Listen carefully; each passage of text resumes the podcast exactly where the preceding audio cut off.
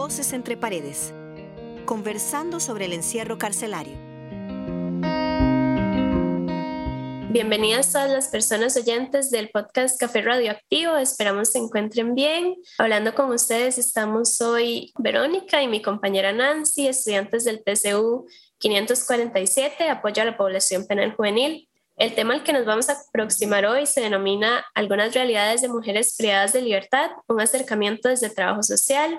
Hoy contamos con la compañía de nuestra invitada Catherine Garita. Este, Catherine, si gusta, entonces se presenta y nos comenta un poco acerca de su experiencia. Bueno, este, buenas a todos. Eh, mi nombre es Catherine Garita, como lo dijo Verónica. Este, soy trabajadora social del Ministerio de Justicia y Paz. Trabajé cinco años con población masculina y desde hace dos años me encuentro trabajando eh, con la población del CAI Vilma Colín Rivera, que son específicamente mujeres. Bueno, muchísimas gracias, Catherine. Como dijimos en el episodio de hoy, vamos a conversar sobre las mujeres en el sistema penal costarricense como dato curioso, antes de iniciar, queremos destacar que en sus inicios las cárceles especializadas en atención a mujeres cumplían como función social este, el control de las costumbres morales. Incluso se reprimían a todas las mujeres que rompieran con el ideal doméstico o no lo internalizaran en sus roles y patrones de género imperantes. No es hasta 1985 que el centro se integra a la Dirección General de Adaptación Social y pasa, al menos formalmente, de una atención, de un enfoque moralizador a un enfoque clínico progresivo. Reconociendo esto, entonces, nos gustaría ya empezar a plantearle algunas preguntas a Catherine. Primeramente, bueno, desde su experiencia profesional con mujeres privadas de libertad, ¿cómo diría que esta población vive los efectos del encierro? Ok, creo que eh, al hablar de mujeres tenemos que reconocer que la población femenina este, privada de libertad eh, es una población vulnerable históricamente por su condición de género, por su condición socioeconómica, la mayoría de ellas, ¿verdad? Con una condición socioeconómica difícil. También la mayoría de ellas son mujeres jefas de hogar y con historia de victimización desde su infancia incluso y que han venido arrastrando esto, ¿verdad? Y que ha generado deserción escolar, que ha generado no acceso a, la salud, que ha generado este, situaciones eh, de pobreza, incluso pobreza extrema, y este, incluso la mayoría de ellas este, insertadas en el sector informal del trabajo, eh, donde no tienen un trabajo estable o incluso no pueden trabajar por eh, cuidar a sus hijos o incluso personas mayores dependientes de ellas. Entonces, las repercusiones son bastante importantes en cuanto a que se les han violentado muchísimos derechos, incluso a esta población, y al estar privadas de libertad, ellas dejan en, casi que gran porcentaje a muchas personas dependientes, menores de edad, eh, adultas mayores incluso, en sus hogares y tienen que asumir dentro del centro penal, a pesar de su privación de libertad, continuar brindando un apoyo emocional e incluso a veces hasta económico a estas familias que dejaron afuera. Entonces la preocupación de ellas siempre es este, altísima. Bueno, Catherine, ¿y cómo nos podrías comentar de cómo ha evolucionado eh, la situación de las mujeres privadas de libertad a través del tiempo? Creo que primordialmente, ¿verdad? Como ustedes lo decían, ha venido evolucionando desde un enfoque, ¿verdad? Meramente moralizador, ¿verdad? De las mujeres. Y ahora nos encontramos este, con un enfoque de derechos humanos, con un enfoque de género, con un enfoque desde la interseccionalidad bueno, se ha avanzado bastante, han sido pasos amplios, sin embargo, ha sido todo un proceso para reconocer también que hay mujeres privadas de libertad. ¿Por qué? Porque el sector del sistema penal costarricense ha sido caracterizado porque en su mayoría sean hombres, entonces las políticas y directrices y normativa técnica que se ha, que se ha emitido ha sido este, desde una visión de hombre y nunca se ha visualizado a la mujer privada de libertad con necesidades distintas distintas, ¿verdad? Y entonces, por ende, nosotros como profesionales debemos de responder de una manera distinta. ¿A qué me refiero a responder de manera distinta? Bueno, analizar a la mujer eh, desde su condición de género, desde su condición de vida, desde su este, eh, posición de madre, desde su posición eh, de mujer en el sector informal laboral o de mujer desempleada este, y esto ha sido eh, un trabajo que se ha venido realizando importante hace dos años más o menos. Eh, en Costa Rica se crea el nivel de atención a la mujer porque antes las mujeres existían, eran cubiertas bajo el nivel de atención institucional en general, este, lo cual cubría casi que el 100% eran hombres, ¿verdad? Solo el mínimo porcentaje eran mujeres. Eh, y ahora se crea este nivel de atención a la mujer que le permite brindar una respuesta eh, más específica a las necesidades de las mujeres. Eh, no importa si están en el nivel semi-institucional, si están en el nivel de la comunidad, si están este, institucionalizadas o este, si ya están fuera del centro penal, también si ya cumplieron con el descuento. ¿Qué nos podría comentar sobre la influencia de las condiciones sociales, económicas y culturales? Algunas de las que ya ha mencionado y tal vez algunas que todavía no. Eh, en relación con el tipo de actos delictivos que cometen las mujeres en, en nuestro país. Sí, bueno, esa es una pregunta bastante importante porque eh, si nosotros analizamos las características socioeconómicas, culturales de las mujeres privadas de libertad, eh, como se los decía anteriormente, están caracterizadas por pobreza, pobreza extrema, eh, por condiciones de vida paupérrimas, por antecedentes de victimización de, este, desde su infancia, por familias, por incluso el mismo Estado, ¿verdad? Entonces, que esto les ha generado una exclusión de muchos ámbitos de la sociedad y este, que las han llevado expuestas a situaciones de riesgo. Por una situación de riesgo, por ejemplo, este, involucrarse en lo que son delitos relacionados con drogas, la infracción a la ley de psicotrópicos, para poder lograr satisfacer necesidades personales y las de sus familias. Y también toda la cuestión cultural, ¿verdad? Es importante también tenemos personas privadas de libertad indígenas y también se ha tenido que hacer una mirada hacia esta población, hacia las necesidades de esta población, a las mujeres madres con menores de tres años. En, el centro penal existe el módulo materno-infantil y se les permite a las mujeres que así lo desean y que, ¿verdad? Con autorización del PANI, obviamente, por ser el ente rector en materia de niñez y adolescencia, de que se les permita a ellas ejercer la maternidad desde una cárcel. Entonces, a veces a la sociedad esto le incomoda un poco, ¿verdad? Porque este, las personas creen que los niños también van a ingresar privados de libertad y no, lo que nosotros visualizamos acá es que los niños tienen, van a tener una estancia en el centro, ¿verdad? Pero no están privados de libertad con sus madres. Y lo hacemos por una cuestión del interés superior del menor y de que ellos tienen el derecho a crecer con su madre. ¿verdad? No importa si su madre está privada de libertad. Entonces, también una cuestión de validación de derechos de ellas como mujeres y que hay que reconocer que lo único que se le priva a una persona privada de libertad es eso, la libertad.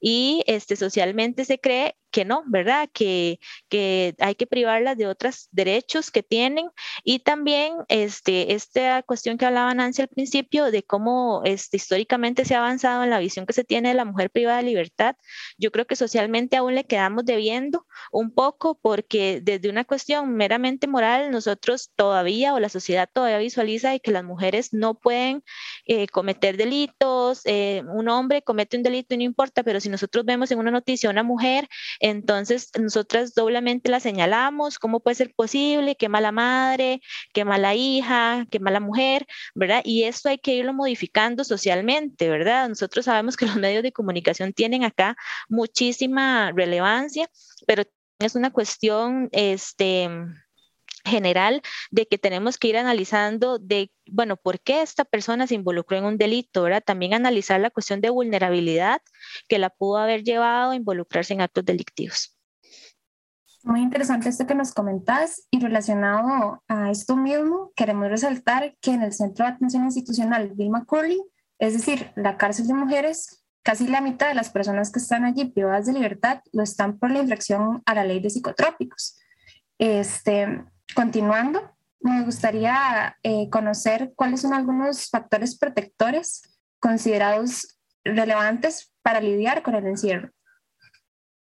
Sí, eso es totalmente cierto, Nancy. Este, la mayoría de las mujeres privadas de libertad este, se encuentran por infracción a leyes de psicotrópicos. En gran parte de ellas ni siquiera son consumidoras de drogas, ¿verdad? Sino es más que nada por una cuestión de ante necesidades económicas eh, familiares.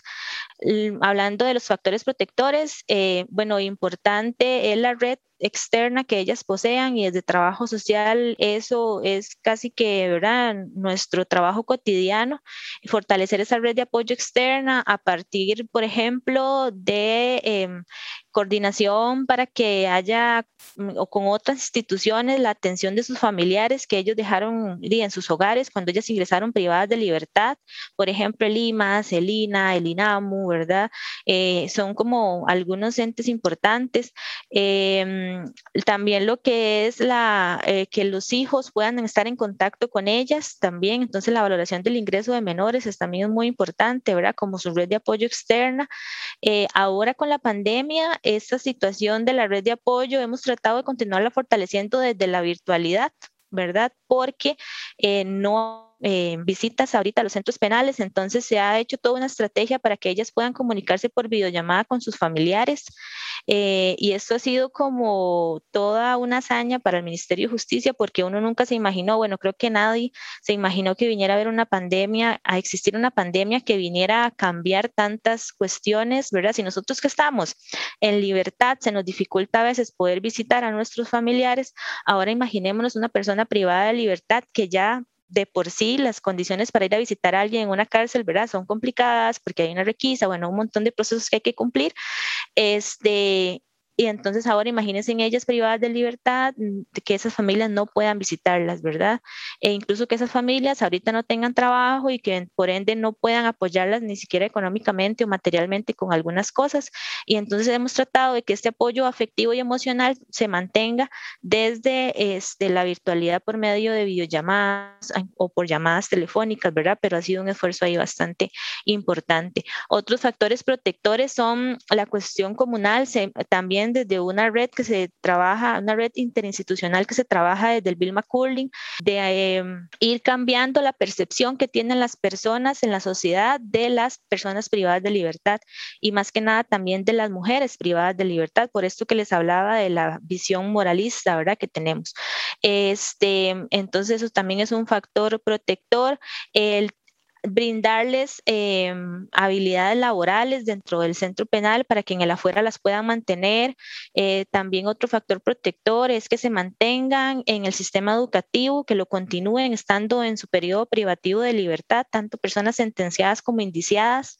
Y otro factor protector importante es el ejercicio de la maternidad dentro del centro penal. ¿Verdad? Ya sea en el módulo materno infantil o fuera del módulo materno infantil, que ellas este, continúen en contacto con sus hijos, con los que los tienen una red familiar o incluso los que tienen hijos este, institucionalizados en algún albergue del PAN. Eso es como a grandes rasgos. Bueno, y como usted mencionaba, sabemos que las mujeres jefas de hogar muchas veces deben ejercer este rol desde el contexto carcelario. Entonces, bueno, a partir de esto, ¿cómo se en las familias de las mujeres privadas de libertad eh, ese encarcelamiento de ellas. Eh, vieras que cuando nosotros trabajamos con familias de la población privada de libertad, eh, para ellos hay una afectación a nivel emocional también en las condiciones económicas de vida, porque como les decía, muchas de ellas son las jefas de hogar. Entonces, si las condiciones económicas ya eran difíciles cuando e, ellas estaban en libertad, las condiciones eh, emocionales y las cuestiones socioeconómicas todavía se ponen peor cuando ellas ingresan privadas de libertad. Entonces, eh, para la familia, el impacto es muy grande a nivel de que tienen que recurrir a ver este, quién puede hacerse cargo de una persona menor de edad, hijo de, o dependiente, porque a veces no son hijos, a veces son sobrinos también, ¿verdad? Eh, de la persona privada de libertad.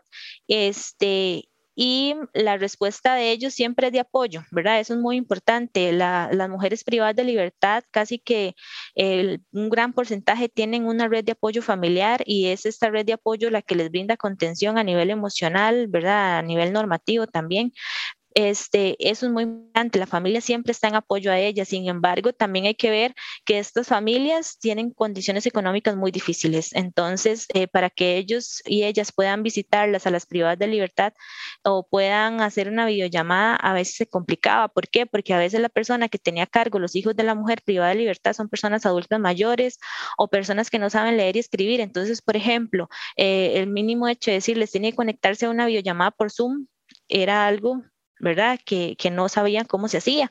Este, entonces ha sido todo un proceso, ¿verdad? Con las familias, pero las familias siempre están en disposición de apoyarlas, las familias siempre tratan de buscar lo mejor para ellas y cuando nosotros hablamos con las familias analizamos que a pesar de que el impacto eh, de la privación de libertad de ellas ha sido eh, bastante grande, eh, continúan brindándoles apoyo con la intención de que ellas puedan egresar y puedan continuar, ¿verdad?, ejerciendo el rol que tenían anteriormente.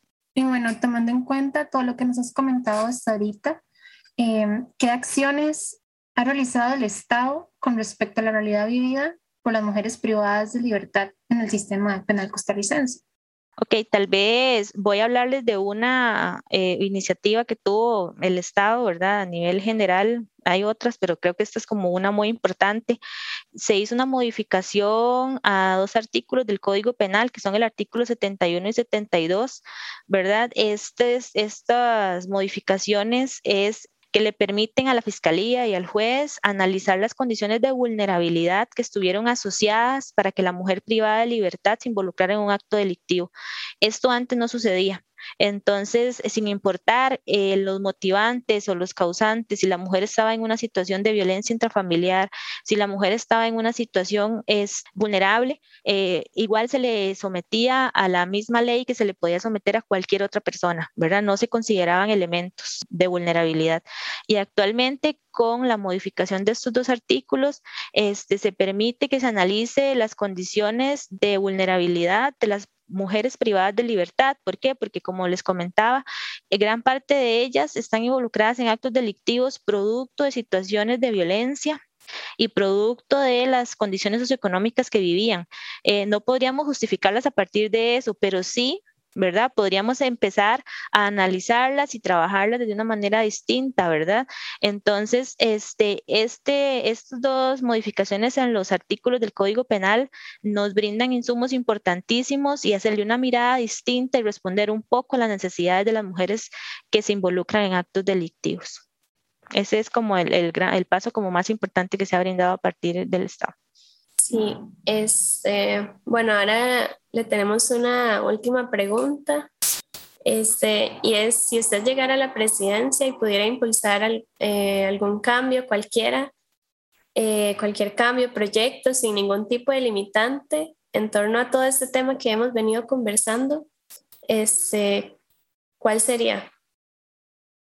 Yo creo que principalmente eh, en términos generales es que analizar que la privación de libertad no es la única respuesta a la que se tiene que dar ante, una, ante la comisión de un delito, que la privación de libertad, este, a pesar de que solamente se priva a la persona de la libertad, también estamos afectando a otras personas dependientes de esta persona que va a ingresar a la cárcel. Este, las condiciones de vida de ellas y de ellos y de sus familias se van a transformar a partir de esta privación de libertad y si antes las condiciones eran difíciles, estas condiciones todavía se van a incrementar más y ante ello el gobierno o el Estado va a tener que dar una respuesta a partir de las políticas sociales, ¿verdad? Entonces esto también este, es como un doble un doble esfuerzo por parte del gobierno o del Estado. Entonces, eh, principalmente, mi propuesta sería que se analicen otras formas, otras medidas que no sean privativas de libertad. ¿Por qué? Porque también la, la prisión hay que verla con este enfoque de inserción social, ¿verdad? La, la prisión no es per se solamente que la persona esté encerrada dos, tres, cuatro años, sino también que esta persona este, luego se inserte a la sociedad. Entonces, esto lo podemos hacer también sin que estén privados de libertad o privadas de libertad. Entonces, principalmente yo lo analizaría desde ese punto de vista.